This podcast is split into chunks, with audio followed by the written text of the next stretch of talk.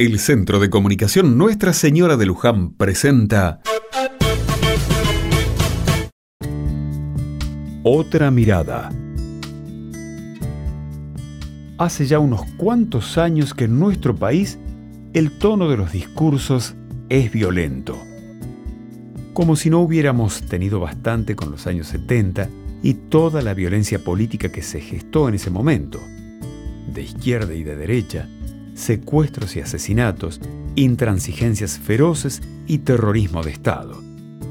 Más acá, piedrazos en el Congreso Nacional mientras se aprueba legítimamente una ley, intento de asesinato de la vicepresidenta en 2022, ausencia de la mínima cordialidad que requieren los cargos que ostentan las más altas autoridades de la nación y los adversarios políticos transformados en enemigos cuando tan solo son eso, adversarios. Nunca nos harán bien los movimientos políticos que dividen la sociedad en amigos y enemigos. No hay posibilidad de construir y acordar si no hay diálogo y una justicia que arbitre las denuncias correspondientes en los casos de incumplimiento o fraude de quienes tienen cargos públicos. Todos debemos crecer en la capacidad de intercambiar pareceres distintos sobre los temas de política y sociedad sin perder los estribos.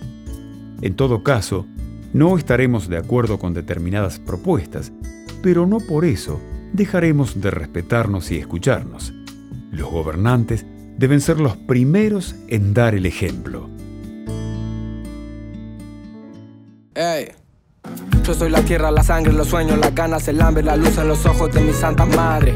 Hecho de barro, de rama, de viento, de hueche de carne, el sol cae en mi brazo por la tarde. Si preguntan quién soy, soy mi tierra, curtida de gobierno, de estafa, de guerra. Soy el hornero mostrando la sala, la vida, la muerte, la pluma y la bala, la soledad del rico, el sueño del pobre. La verdad es que el gobierno no se esconde, las huellas perdidas, el cuándo y el dónde. Ninguna dictadura va a poder borrar mi nombre.